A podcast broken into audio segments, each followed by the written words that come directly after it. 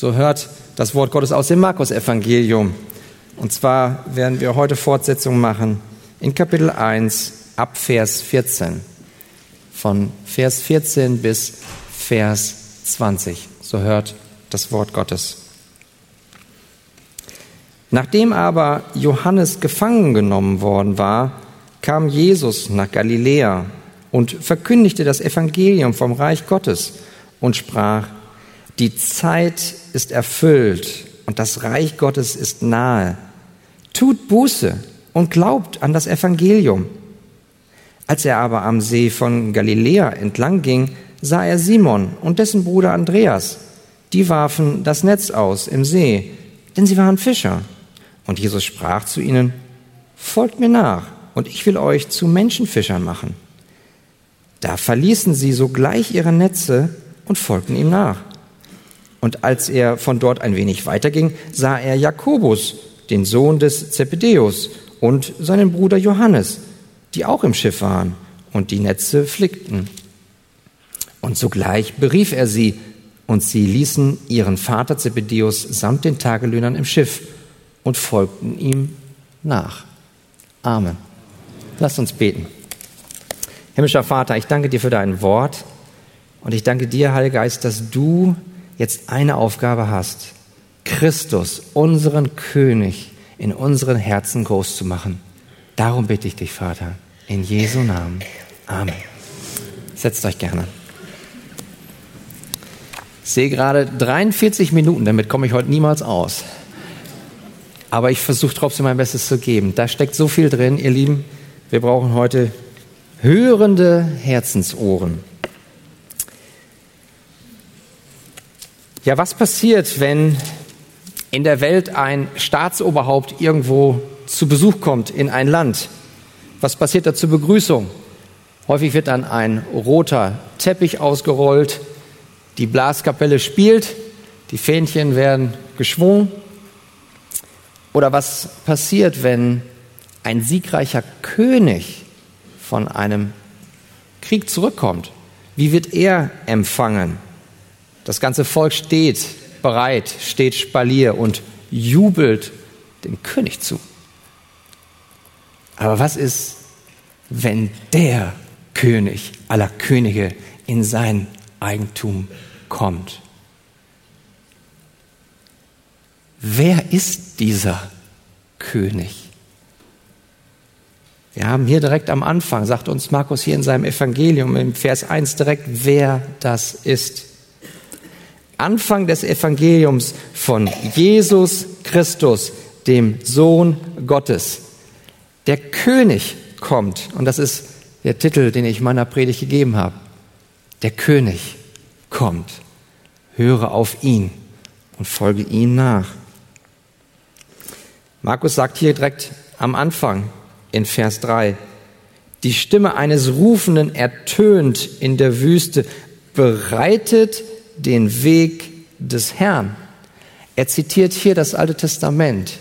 Jesaja Kapitel 40, Vers 3, da steht der Herr noch mit Yahweh. Er wird angekündigt, Yahweh wird kommen. Ja, in welcher Person wird er denn kommen? Markus sagt es uns, in dem Sohn. Er ist der Herr. Und der kommt und Johannes verkündigt ihn, er bereitet ihm den Weg. Und was macht Jesus? Er lässt sich taufen im Jordan. Im Jordan, wo zuvor schon andere Menschen, andere Sünder von ihren Sünden reingewaschen worden sind. In dieses Wasser, symbolisch, taucht Jesus ein und identifiziert sich mit Sündern. Und was passiert nach seiner Taufe? Sogleich wird der Himmel zerrissen. Und Gott, der Heilige Geist, kommt herab auf Jesus und befähigt ihn zu dem Dienst, zu dem Gott ihn eingesetzt hat. Und Gott bestätigt seinen Sohn, den kommenden König. Das ist mein geliebter Sohn. Und was geschieht nach dieser Bestätigung des Königs? Fordert Jesus Christus jetzt, dass ihm ein Palast gebaut wird? Nein. Will Jesus Christus, dass ihm ein Bankett gegeben wird? Nein. hatte eine Mission.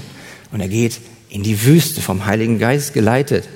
Und dort ist kein Palast für ihn da, kein Schutz, kein üppiges Mahl. Da ist Hitze, da sind Dornen, da ist Hunger, da ist Durst, da ist Verlassenheit, da ist Versuchung durch den Satan. Würde sich der Sohn Jesus Christus als der Sohn erweisen? Oder würde er sich wie das Volk Israel damals in der Wüste gegen Gott auflehnen? Nein. Er erweist sich als der Sohn, der in all den Versuchungen sich immer dem Willen des Vaters unterordnet. Er geht als Sieger aus der Wüste hervor. Und jetzt kommt der Moment. Es ist der Moment des Königs. Zum ersten Mal spricht Jesus Christus, der König, seine ersten öffentlichen Worte. Was wird er wohl sagen? Was wird er tun? Wie empfängst du ihn heute in deinem Herzen? Hast du schon deinen Herzensteppich ausgerollt? Was wir heute sehen, ist, dass Gott ein Gott ist, der spricht und handelt, der regiert. Er regiert, indem er, indem er uns seine Botschaft gibt, indem er uns sein Gebot gibt und drittens, indem er beruft. Also drei Dinge, die wir uns heute über den König anschauen wollen. Die Botschaft des Königs, das Gebot des Königs und die Berufung des Königs. Wir fangen an mit dem ersten Punkt, die Botschaft des Königs. Schaut gerne rein. Die Verse 14 und 15a. Was steht dort geschrieben? Nachdem aber Johannes gefangen genommen worden war, kam Jesus nach Galiläa und verkündigte das Evangelium vom Reich Gottes und sprach, die Zeit ist erfüllt und das Reich Gottes ist nahe. Das sind die ersten öffentlich gesprochenen Worte. Und das alles nachdem Johannes ausgeliefert worden war. Markus sagt uns gar nicht die näheren Gründe. Warum? Johannes, du hast doch eben noch getauft. Wo, wo bist du jetzt? Erst in Kapitel 6 erfahren wir das. Warum? Weil Markus sein Evangelium so aufbaut, dass es nur um den einen geht. Johannes hat auf ihn hingewiesen. Er hat seinen wunderbaren Dienst getan. Und jetzt ist er da. Der, auf den er hingewiesen hat, ist jetzt da. Und der sagt in Vers 14, er kam und verkündigte das Evangelium vom Reich Gottes. Das heißt, was macht Jesus Christus als erstes? Er verkündigt. Ja, und was verkündigt er? Das Evangelium. Und ihr Lieben, ich weiß, wir haben das alle schon so häufig gehört. Aber ich frage trotzdem, was ist das Evangelium? Das Evangelium ist die gute Nachricht. Und ihr Lieben, das ist so unterschiedlich von dem, was eine Religion sagt. Egal welche Religion es ist. Was sagt die Religion? Die Religion sagt, was der Mensch tun muss. Das Evangelium sagt, was Gott getan hat. Ist das nicht ein herrlicher Unterschied? Religion sagt dem Menschen, das musst du tun. Du musst so und so leben. Ja, dann kommst du wieder zurück zu Gott. Das Evangelium sagt, der Vater ruft, das ist mein geliebter Sohn. Das, was er getan hat, das bringt dich zurück zu mir. Und das ist die gute Nachricht. Gott hat eine Errettung bereitgestellt in seinem Sohn Jesus Christus. Kurz gesagt, das Evangelium ist, Jesus Christus ist stellvertretend für uns am Kreuz gestorben. Er ist auferstanden. Und er sitzt jetzt zu Rechten Gottes des Vaters. Also beim Evangelium kommt Gott selbst zum Menschen. Und dieser, der König, der sagt, die Zeit ist erfüllt. Was ist damit gemeint? Die Zeit ist erfüllt. Welche Zeit? Nun, das sind die vielen Jahrhunderte des Wartens. Die ist erfüllt. Die gesamte Geschichte der Menschheit, worauf alles hinaussteuerte, geht jetzt in Erfüllung. Das fing doch schon an im Alten Testament, im ersten Buch Mose Kapitel 3, Vers 15. Und ich will Feindschaft setzen zwischen dir, also dem Satan, und der Frau, zwischen deinem Samen und ihrem, also Marias Samen. Er wird dir den Kopf zertreten und du wirst ihm in die Ferse stechen. Hier schon geht es um den Retter, den Gott angekündigt hat. Und dann, Jesaja Kapitel 9, Vers 5 sagt uns, denn ein Kind ist uns geboren, ein Sohn ist uns gegeben und die Herrschaft ruht auf seiner Schulter. Und man nennt seinen Namen wunderbarer Ratgeber, starker Gott, ewig Vater, Friedefürst. Da kommt ein Retter, der ist Kind und zugleich starker Gott. Das ist die Verheißung. Der Retter wird kommen. Und dann kommt Malachi, das letzte Buch im Alten Testament, Kapitel 3, Vers 1. Siehe, ich sende meinen Boten, Johannes, der vor mir her den Weg bereiten soll. Und plötzlich wird zu seinem Tempel kommen der Herr, den ihr sucht. Er kommt, spricht der Herr, der Herrscher. Und dann ist 400 Jahre Schweigen. Aber jetzt, nachdem Johannes den Weg hier bereitet hat, wie wir es hier gelesen haben, spricht der König selbst. Die Zeit ist erfüllt. Und damit sagt er, all die Erwartungen, all die Verheißungen im Alten Testament gehen in Erfüllung in mir, in Christus. Er sagt, schaut auf mich, ich bin der König. In mir geht alles in Erfüllung. Ja, und woran sehen wir, dass die Zeit erfüllt ist? Er sagt, es ist nah, das Königreich ist nah. Ich bin da. Ihr könnt mich anfassen. Ich bin da. Ich, der König, bin gekommen. Was ist denn nun das Reich Gottes? Davon spricht er hier im Vers 15 am Anfang. Die Zeit ist erfüllt und das Reich Gottes ist nahe. Das Reich Gottes ist dort, wo Gott regiert. Das Reich Gottes ist die Regierung Gottes. Er regiert durch seinen König. Der König ist gekommen, um zu erlösen. Er ist gekommen, um uns zu erlösen von der Macht des Todes, von der Macht der Sünde, von der Macht des Teufels. Gott regiert so, dass am Ende alle Gegner besiegt sein werden. Gott regiert so, dass er am Ende neue Erde, neuen Himmel macht. Und dann wird er in ewig angebetet werden. Alle, die er erlöst hat, werden in seiner Gegenwart sein und ihn anbeten. Mit anderen Worten, das Reich Gottes ist Gottes Volk an Gottes Ort unter der Regierung des Königs Jesus Christus. Dann ist wieder Gottes Volk, seine Gläubigen, seine Gemeinde an seinem Ort, neue Erde, neuer Himmel, unter der Regierung des Königs Jesus Christus, des Lammes, das wir eben noch im Lied angebetet haben.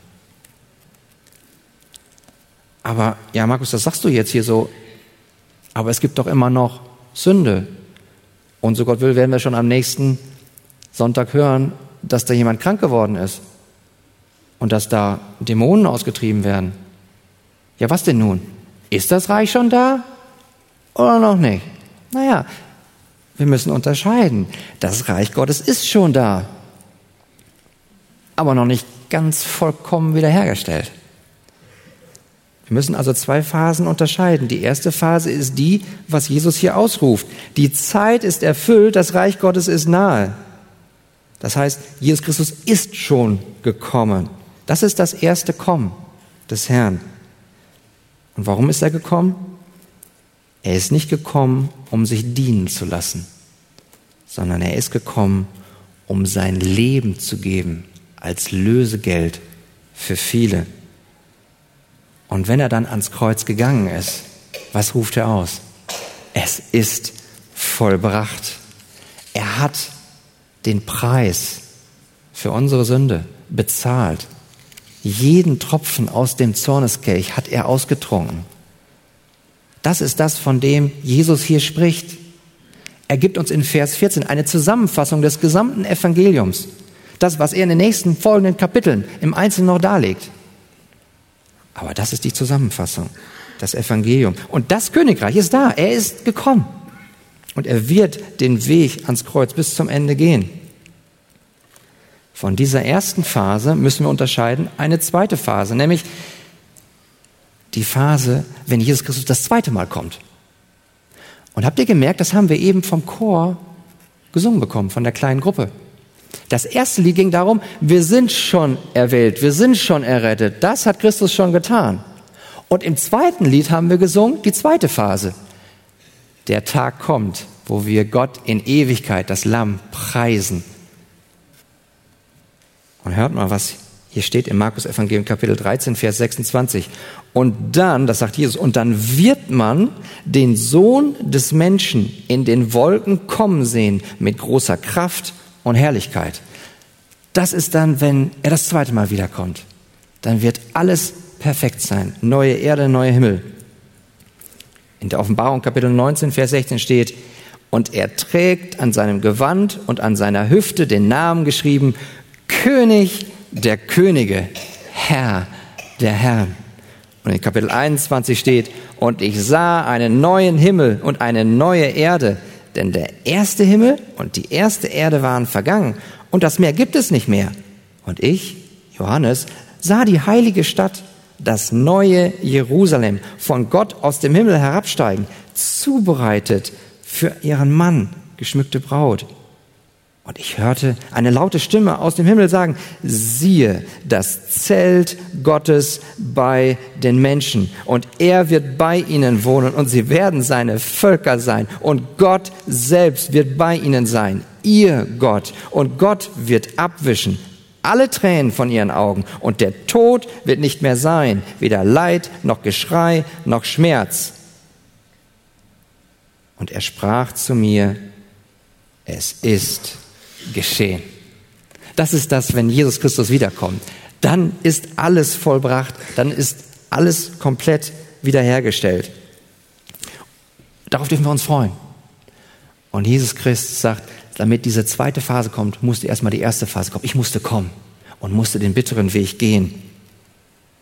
Und dann werden wir jetzt im laufenden Kapitel in Markus Evangelium sehen, dass Jesus Christus nach und nach seine Regierung zeigt. Denn was wird er machen? Er wird Dämonen austreiben. Er wird viele Kranke heilen. Er wird den Sturm stellen. Tote wird er auferwecken.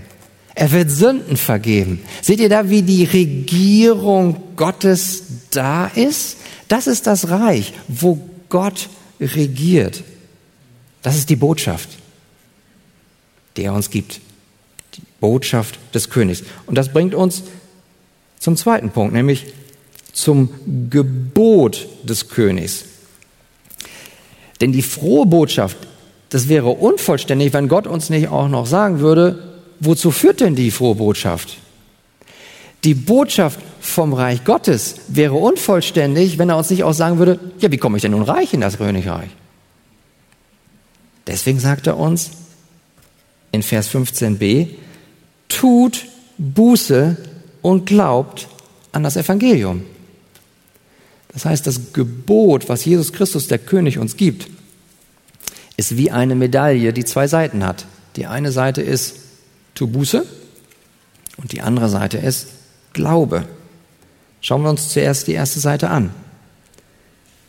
Was heißt das denn, Buße zu tun? Ich denke, ich bin ja nicht der einzige Sünder in diesem Raum, der schon was falsch gemacht hat. Kennt ihr das, wenn ihr was gedacht habt, wo ihr wisst, ah, das hätte ich jetzt besser nicht gedacht? Oder du hast ein Wort zu deinem Nächsten gesagt, wo du sagst, ups, das hätte ich besser nicht sagen sollen? Oder du hast sogar etwas getan, wo du weißt, dass das falsch war. Das ist damit gemeint, dass Jesus sagt, wir müssen Buße tun, wir müssen umkehren von unserem falschen Verhalten. Aber Jesus geht noch tiefer. Er sagt, ihr müsst umkehren in eurem Herzen. Ihr müsst umkehren, weil ihr braucht ein anderes, neues Denken. Und da muss ich mich auch immer wieder überprüfen. Wie denke ich? Wie sind meine Denkmuster? Und ganz ehrlich, das größte Problem, was ich habe und was vermutlich noch einige noch mehr haben hier in diesem Raum, das ist das Kernproblem unseres Götzendienstes. Starkes Wort, aber das ist das, was im Alten Testament immer wieder hochtaucht. Und er sagt es uns auch hier im Neuen Testament immer wieder. Was ist damit gemeint? Nun, Paulus sagt im Römer 1,25, sie vertauschten die Wahrheit Gottes mit der Lüge und erwiesen dem Geschöpf Ehre und Gottesdienst anstatt dem Schöpfer. Also wir sehen Gottes Wahrheit, unterdrücken sie und vertauschen sie gegen eine Lüge. Und dann beten wir nicht den Schöpfergott an, sondern irgendetwas, was er geschaffen hat. Mit anderen Worten, Gott sagt, hier ist mein geliebter Sohn, mein König. Und Jesus Christus sagt sogar selbst an anderer Stelle, kommt her zu mir, alle, die ihr mühselig und beladen seid. Ich will euch erquicken. Der Vater sagt, hier ist mein König. Jesus sagt, hier, ich bin da. Und was sagt Kniesel manchmal in seinem Herzen? Nein, danke. Ich möchte mein eigener König sein. Vielleicht kennt ihr das auch, dass wir unsere Hoffnung in etwas setzen, was vielleicht an sich gut ist. Du setzt deine Hoffnung in einen besseren Beruf. Vielleicht, dass du mehr Geld verdienen kannst. Und das ist als solches auch nicht schlecht. Geld zu verdienen ist sogar gut. Aber wenn das deine Hoffnung ist, wo du sagst, wenn ich das nur habe, ja, dann bin ich glücklich, ja, dann bin ich erfüllt, dann setzen wir auf eine löchrige Zisterne. Dann ist das ein falsches Denken. Also ich erwische mich, mich da manchmal dabei. Kennt ihr das, wenn ihr sagt, ja, wenn ich nur einen Ehepartner hätte. Ja, wenn ich nur einen guten Freund hätte, ja, dann wäre ich glücklich. Oder andere denken sogar, hätte ich mal besser keinen Ehepartner. Wäre ich mal besser wieder ledig. Oder du denkst, ach, hätte ich doch nur ein besseres Auto. Oder hätte ich doch ein größeres Haus. Oder hätte ich nur mehr Anerkennung von dem anderen. Ich weiß nicht, was es bei dir ist, aber gibt es das in deinem Leben, dass du sagst, ja, wenn ich nur das hätte, ja dann. Das kann finanzielle Sicherheit sein. Ehepartner, Freunde, Beruf, Gesundheit, Kontrolle. Kontrolle über die Gegenwart und Kontrolle über die Zukunft. Beispiel aus meinem Leben. Neulich saßen wir als Familie am Mittagstisch und eines meiner Kinder erzählt etwas, was es in der Schule erlebt hat. Und es dauerte nicht lange, dann bin ich dazwischen gegrätscht gesagt, mal jetzt erzähl mal los, was ist denn daraus geworden? Gib mir das Ergebnis. Komm auf den Punkt. Kennt ihr das? Ich habe es nicht ausgehalten. Bin schon nach dem dritten Satz oder vierten Satz. Na komm, erzähl. Was, was kommt denn jetzt raus da? Dabei hatte mein Kind doch einen Spannungsbogen aufbauen wollen. Aber ich, was mache ich? Bin ungeduldig. Warum? Ich hatte noch was anderes vor. Ich hatte meinen eigenen Zeitplan. Und dieser eigene Zeitplan, der geriet mir außer Kontrolle. Wer saß da wohl auf meinem Herzensthron? Ich selbst. Es ist meine Agenda, es ist mein Zeitplan, mein Vorgehen. Ich möchte dann der König sein. Ich möchte in meinem kleinen Königreich selbst regieren. Ich möchte die Kontrolle haben. Und dann neige ich dazu, sogar manchmal harsch zu sein, lieblos zu sein. Warum? Weil ich dann ungeduldig bin. Ich will dann so eine schnelle Lösung. Ich will dann so der schnelle Retter sein. Komm, sag mir das Problem. Hier ist die Lösung. Und ich kann mir das tun, was ich will. Er guckt mich so an. Habt ihr nicht auch solche Probleme? Also ich habe das noch. Das ist ein Kampf. Aber wisst ihr, wenn Jesus Christus in dem Moment auf meinem Herzensthron sitzt, dann würde ich seine Prioritäten zu meinen machen. Ich meine, wir sitzen doch am Mittagstisch, da ist doch dann wirklich Zeit dafür, dass die Kinder berichten können. Dann ist doch wirklich die Zeit dafür zuzuhören und da zu sein. Aber wenn Jesus die Gnade schenkt und auf meinem Herzensthron sitzt, ja dann gelingt es mir zuzuhören. Ja dann gelingt es mir, in Geduld mich hinzugeben. Wie sieht es in deinem Leben aus? Ich weiß nicht, ob das auch bei dir ein Thema ist, dass du dir deine eigene Agenda machst und die musst du durchziehen. Oder sind es andere Dinge, worin du deine Erfüllung suchst? Wie gesagt, das kann auch eine finanzielle Sicherheit sein oder das kann deine Gesundheit sein. Es kann der Respekt und Anerkennung von anderen Menschen sein. Was es auch ist. Und das sind ja an sich keine schlechten Dinge. Anerkennung von Menschen, Respekt ist was Gutes. Nur das Problem liegt darin, dass es manchmal in meinem Herzen oder vielleicht auch in deinem Herzen zu wichtig wird. Dann sagst du, dann muss ich das haben, weil sonst bin ich unglücklich. Wir müssen immer prüfen, wer sitzt auf unserem Herzensthron. Ganz ehrlich, gibt nur zwei Möglichkeiten. Entweder ich selbst und meine Wünsche, wo ich meine Hoffnung drauf setze, oder Christus.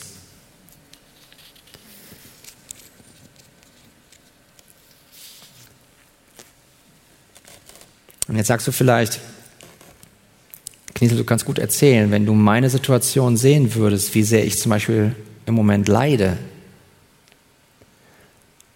dann sage ich dir, dein Leiden ist echt. Und ich weine gerne mit dir über dein Leiden. Und ich behaupte auch nicht, dass ich nachempfinden kann, durch welche Schmerzen du durchgehst. Aber was ich tun kann, ist, ich kann dich auf den hinweisen, der das weiß. Das ist, wir haben nämlich einen König, der gelitten hat, der Mitleid haben kann, der sich erbarmen kann. Und auf den möchte ich dich hinweisen, sodass du dann sogar in deinem Leiden auf den schaust, der dich durchträgt durch deine Leidenszeit, der dir Nähe gibt, der dir seine Liebe gibt. Also was wir hier sehen, ist, wir müssen umkehren. Wir müssen umkehren von unserem falschen Verhalten, aber wir müssen auch umkehren von dem falschen Denken, von dem falschen Fühlen, was aus unserem Herzen kommt. Aber das ist nur die eine Seite der Medaille. Okay, das eine sollen wir nicht mehr tun, aber ja, wohin wenden wir uns denn? Und deswegen gibt uns der König auch noch einen zweiten Teil seines Gebotes, nämlich Glaube an das Evangelium. Also, wir sollen uns abwenden von unserem Götzendienst und uns hinwenden zum Evangelium. Und das ist der Glaube. Was bedeutet das, an das Evangelium zu glauben? Und auch hier wieder, da hast du bestimmt schon häufig drüber nachgedacht. Aber ich bitte dich, tu es nochmal. Was bedeutet es, dass du glaubst? einerseits ist das sicherlich etwas, was du verstehst, was du weißt, nämlich dass das Evangelium, dass Jesus Christus für Sünder gestorben ist, dass das wahr ist. Und du sagst auch, ja, das ist wahr. Das ist ein ganz wichtiger Aspekt. Aber wisst ihr was? Jesus will mehr. Er will nicht nur dein intellektuelles, dein verstandesmäßige Verstehen. Er will dein Herz. Er will dein Vertrauen. Glaube ist, wenn du glaubst, dass es nicht nur ein König ist, der gelitten hat am Kreuz, sondern wenn du dein Vertrauen darin setzt, dass er dein König ist, dass er für dich am Kreuz gestorben ist.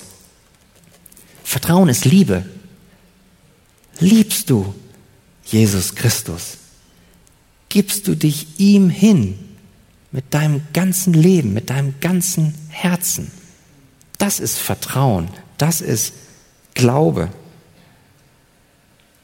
Glaube daran, was Gott für dich schon getan hat. Und das ist ein Geschenk der Gnade. Ich frage dich, hast du ein demütiges Herz, um das zu empfangen? Wir können es uns nicht erarbeiten. Es ist nur ein Geschenk, was wir im Glauben annehmen können. Denn aus Gnade seid ihr errettet durch den Glauben und das nicht aus euch. Gottes Gabe ist es. Wenn du diesen Glauben noch nicht hast, dieses Vertrauen, dann lade ich dich ein mit den Worten des Herrn Jesus Christus selbst. Tue Buße und glaube an das Evangelium. Glaube daran, dass Gott in Christus die Errettung schon bereitgestellt hat.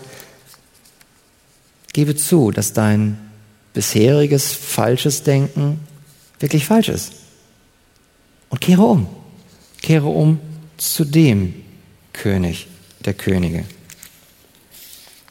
Aber wenn du hier bist und sagst, ja, ich glaube das, dann habe ich eine gute Botschaft für dich. Glaube weiter. Wisst ihr was?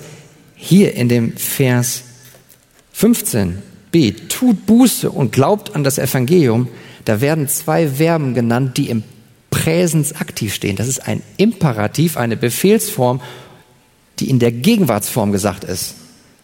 Das heißt, Jesus Christus sagt, du glaubst, prima, glaub weiter. Du hast schon Buße getan, erstmals echt? Prima. Lebe weiter, tagtäglich aus dieser Buße. Das heißt, die erste Buße ist die Geburt für viele weitere Tage, wo du Buße tust. Und der erste Glaube ist die Geburt dafür, dass du im Glauben tagtäglich ausharrst. Und so muss auch ich mich immer wieder neu im Herzen hinterfragen. Und wenn ich da durch den Heiligen Geist entdecke, da ist etwas nicht in Ordnung, da ist ein Götze auf meinem, Sitzens, auf meinem Herzensthron, den muss ich runterschuppen und muss gezielt mich für Christus entscheiden und mein Vertrauen in Christus setzen, damit er auf meinem Herzensthron wieder sitzt. Oder wie ist es vielleicht auch unter uns in den sozialen Medien? Da sind so viele Herausforderungen. Da ist doch dieser Schrei nach Anerkennung. Like mich. Gib mir hier dein Kommentar. Und wie schnell neigen wir dazu, dass wir uns die Anerkennung dadurch holen wollen, dass wir sagen, oh, hoffentlich habe ich wieder ein paar Likes gekriegt oder ein paar Follower. Wenn wir dazu neigen, uns über also einen Wert zu erarbeiten, indem wir viele Likes haben oder gute Kommentare oder ein Lob, dann machen wir uns von etwas abhängig, das uns zum Sklaven macht. Setz, wende dich davon ab und setze dein Vertrauen in den, der sein kostbares Blut für dich gegeben hat. Was jagen wir hinter Likes her und den anderen Lob, und Anerkennung, wenn wir doch schon in dem König aller Könige die Anerkennung haben, den Wert haben, den wir nur haben können. Für immer akzeptiert vor Gott dem Vater, für immer gerechtfertigt. Einen größeren Wert gibt es nicht. Was es auch ist, worin du deine Identität außerhalb von Christus suchst, wende dich ganz entschieden ab von diesem falschen König. Einen größeren Liebesdienst als Jesus Christus, den er dir gegeben hat, kann er dir nicht geben. Er hat sein königliches Blut für dich vergossen. Das ist dein Wert. Das ist das ewige Leben. Das ist deine Identität. Christus ist deine Liebesquelle. Also, wir haben gesehen, Gott gibt uns seine Botschaft, das Evangelium vom Reich Gottes. Er hat uns sein Gebot gegeben, wie wir in das Reich Gottes reinkommen. Durch Buße und Glaube. Und wie wir auch drin bleiben. Aus der Buße leben, aus dem Glauben leben. Aber es geht noch weiter. Dritter, letzter Punkt. Er handelt jetzt auch. Er handelt und wir sehen das in den Versen 16 und 17. Was ist die Handlung? Die Berufung des Königs. In Vers 16 steht, als er aber am Galiläischen Meer entlang ging, sah er Simon und Andreas, Simons Bruder, wie sie ihre Netze ins Meer warfen, denn sie waren Fischer. Und Jesus sprach zu ihnen, kommt, folgt mir nach, ich will euch zu Menschenfischern machen. Gerade noch hat er uns die Botschaft gegeben, sein Gebot, und jetzt handelt er. Er ruft, er ruft die ersten vier Jünger in sein Königreich. Hier zunächst war von Andreas, Andreas und Simon die Rede. Was sehen wir an diesem Ruf Gottes? Erstens, was wir hier sehen, ist, Gott macht den Anfang. Gott ergreift immer in allem die Initiative. Und das ist so interessant vor diesem kulturellen jüdischen Hintergrund. Wie war das damals? Der Rabbi, was war mit dem? Die Studenten kamen zu ihm hin. Rabbi, dürfen wir mit dir gehen? Wie ist das hier? Gott selbst kommt durch seinen König, durch seinen Lehrmeister aller Lehrmeister zu den Jüngern. Vers 16. Jesus geht am Meer entlang. Jesus sieht Simon und Andreas. Vers 17. Jesus Christus spricht zu ihnen. Jesus Christus fordert sie auf. Er, der König, hat die Initiative ergriffen. Und damit das auch alle verstehen hat, der Apostel Johannes dann in Kapitel 15, Vers 16 das nochmal kurz klargestellt. Nicht ihr habt mich erwählt, sondern ich habe euch erwählt und bestimmt, dass ihr hingeht. Wisst ihr, was wir daran sehen? Gottes Gnade initiiert. Er ergreift in seiner Gnade immer den ersten Schritt. Bist du dankbar dafür? Und so war es doch bei dir auch. Kannst du dich erinnern, wo Gott dich gerufen hat? Dann gingen auf einmal deine Herzensaugen auf. Und dann hast du freiwillig eine Entscheidung getroffen. Ja, Herr, ich tue Buße, ich glaube an dich. Was wir daran sehen ist, nicht wir, auch nicht wir in der Arche, bauen die Gemeinde.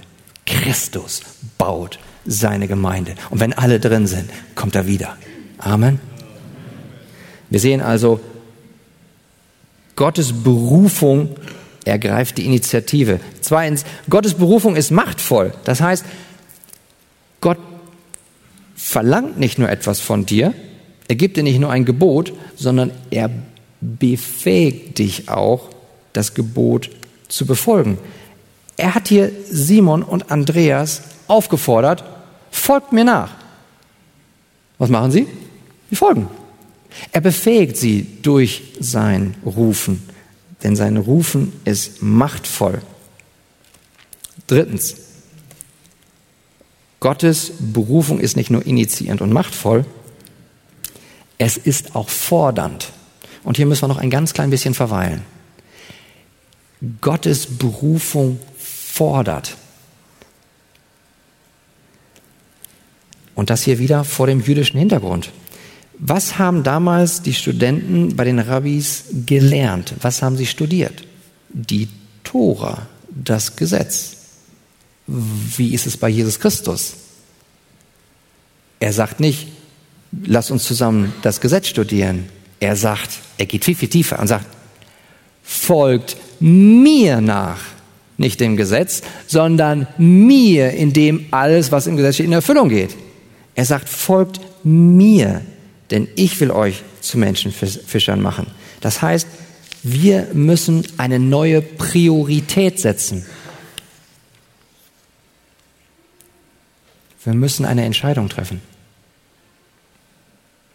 In den Versen 19 und 20 sehen wir, und als er ein wenig weiter ging, sah er Jakobus, den Sohn des Zebedeus, und Johannes, seinen Bruder, wie sie im Boot die Netze flickten.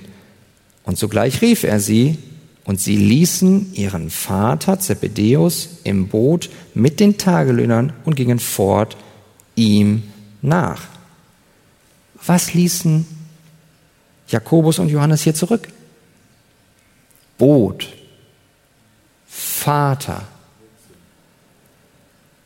Netze. Wofür steht das Boot? Das Boot steht für einen Beruf. Sie waren Fischer, sie hatten Netze, die haben sie ausgeworfen. Das steht für Lebensunterhalt, das steht für finanzielle Sicherheit. Der Vater steht für Familie. Sie haben ihn zurückgelassen. Was mussten sie also verlassen? Petrus erinnert sich im Markus Evangelium Kapitel 10 Vers 28 wie folgt: Da begann Petrus und sprach zu ihm, also zu Jesus: Siehe, wir haben alles verlassen und sind dir nachgefolgt. Wow. Lukas sagt uns in Kapitel 14, Vers 26, wenn jemand zu mir kommt und hasst nicht seinen Vater, Mutter, Frau, Kinder, Brüder, Schwestern, dazu auch sein eigenes Leben, der kann nicht mein Jünger sein. Als ich das gelesen habe, muss ich echt tief schlucken. Was heißt das? Vater und Mutter zu hassen. Heißt das etwa, dass wir unsere Familienangehörigen tatsächlich hassen sollen? Nein, das sei ferne. Wir müssen zwei Dinge unterscheiden. Das eine ist tatsächlich zu hassen und das müssen wir unterscheiden von vergleichsweise zu hassen. Ihr Lieben, das kann doch hier nicht bedeuten, dass wir tatsächlich unsere Eltern hassen sollen. Wisst ihr warum? Weil das Wort es uns beantwortet. Was steht denn im fünften Gebot? Du sollst deine Eltern ehren. Das heißt, als ich zum Glauben gekommen bin, da war es meine Aufgabe, sie weiter zu ehren, meine Eltern. Und das tue ich bis zum heutigen Tag, so gut ich kann. Was sagt Jesus Christus in der Bergpredigt? Was sollen wir mit unseren Feinden machen? Wollen sie lieben. Ja, wie viel mehr unsere Eltern, unsere Kinder. Also das kann hier nicht gemeint sein. Aber wenn es darum geht, eine Entscheidung zu treffen, Prioritäten zu setzen, dann soll ich mich für den König der Könige entscheiden. Wenn meine leiblichen Eltern mir sagen würden, hör auf, in die Kirche zu gehen, hör auf zu beten, dann soll ich sie ehren und kann ihnen Liebe sagen, nein, ich entscheide mich für Christus. Ich gehe in seinem Königreich. Das ist hiermit gemeint. Meine Frage ist, ist Jesus Christus dein König? Empfängst du ihn in deinem Herzen als den König? Lauschst du begierig nach seinem Wort? Hast du Hunger nach seinem Wort? Sitzt er auf deinem Herzensthron? Wem oder was schenkst du deine Loyalität? Was hat Priorität in deinem Leben? Ist es dein Boot? Sprich, deine Berufskarriere oder ist es der König? Ist es die Identität deiner leiblichen Familie oder ist es die Identität in Christus? Ist es deine eigene Selbsterhaltung oder deine Selbstverleugnung? Du musst dich entscheiden. Markus sagt uns in Kapitel 8, Vers 34, und Jesus rief die Volksmenge samt seinen Jüngern zu sich und sprach zu ihnen, wer mir nachkommen will, der verleugne sich selbst und nehme sein Kreuz auf sich und folge mir nach. Man hätte jetzt hier am Anfang Kapitel 1 ja sagen können, na ja, das hat er ja nur zu den Johannes gesagt und zu dem Andreas und Simon, das sind ja auch ganz heilige Leute und nee, er spricht zur Volksmenge samt seinen Jüngern und sagt dann, wer? Jeder. Ich, du. Jeder, der das liest und hört, der soll Christus nachfolgen. Das heißt, neue Prioritäten setzen. Und daran sehen wir, der Ruf Gottes ist fordernd. Letztes Merkmal. Wir kommen zum Schluss. Die Berufung hier ist auch eine Berufung zum Ruf. Was meine ich damit? Vers 17. Und dann schaut mal dieses schöne Wortspiel hier. Jesus sagt, und Jesus sprach zu ihnen, kommt, folgt mir nach, ich will euch zu Menschenfischern machen. Vers 16. Simon und Andreas warfen das Netz aus, denn sie waren Fischer. Was machen Fischer? Fischer werfen das Netz aus, um was zu fischen? Fische. Vers 17. Und Jesus sprach zu ihnen, kommt, folgt mir nach, ich will euch zu Menschenfischern machen. Was machen die Jünger Jesu? Wonach fischen die? Nach Menschen. Das ist wie eine Bombe damals eingeschlagen. Wisst ihr warum? Das Alte Testament gebraucht Metaphern zum Fischen, wenn Gott seine Fischer aussendet, um die, die Sündigen zum Gericht zu fischen. Das könnt ihr nachlesen in Jeremia Kapitel 16, Vers 16, da steht das drin. Aber hier im Neuen Testament, da sagt Jesus, ich bin nicht gekommen, um zu richten, sondern ich bin gekommen, um zu erretten. Ich habe dich gerufen, damit du rufst. Ich möchte, dass du mir über die Schultern guckst und guckst, wie ich lehre, wie ich Menschen fische, damit auch du Menschen fischt. Jesus Christus sagt hier, die Jünger sollen verlorene Menschen fischen und zwar nicht zum Gericht, sondern damit, dass sie vor dem gerechten Gericht Gottes errettet werden. Sie sollen die gute Botschaft hören. Sie sollen vom Reich Gottes hören. Also Gott segnet dich ich frage euch, bist du gesegnet? Ist das Evangelium? Dann sei ein Segen und ruf das Evangelium. Lebe es. Also, wir haben gesehen heute, Gott hat durch sein Wort gepredigt. Er hat die Botschaft gepredigt, sein Gebot. Und er hat auch gehandelt. Er hat seine ersten Jünger berufen. Und er ruft uns alle auf, ihm nachzufolgen. Und ich möchte einen jeden ermutigen, es ist Gnadenzeit. Es ist die Zeit der Gnade. Und die Gnade, die dich errettet, ist auch die Gnade, die dich dazu befähigt, ihm nachzufolgen. Es ist die Gnade, die dich befähigt, die richtigen Prioritäten zu setzen, damit aus Gnade Jesus Christus auf unserem Herzensthron sitzt. Und während wir ihm nachfolgen, dürfen wir auf den schauen, den König aller Könige, den Anfänger und Vollender unseres Glaubens. Gott helfe uns dazu. Amen.